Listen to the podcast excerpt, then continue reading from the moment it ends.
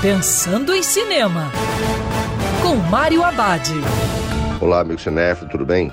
Uma boa pedida assistir em casa o suspense O Paraíso e a Serpente, minissérie baseada em fatos reais. A história se passa nos anos 70 e tem como foco o assassino e golpista Charles Sobarraj. A trama mostra os crimes que Charles cometeu na Tailândia, Nepal e Índia, como também as tentativas de prendê-lo.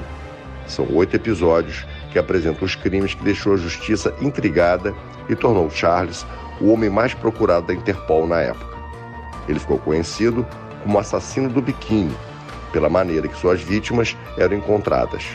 Após passar duas décadas na prisão na Índia, foi condenado no Nepal à prisão perpétua.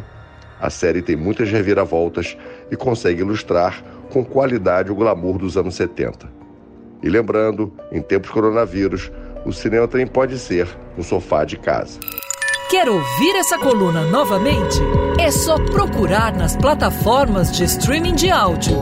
Conheça mais dos podcasts da Band News FM Rio.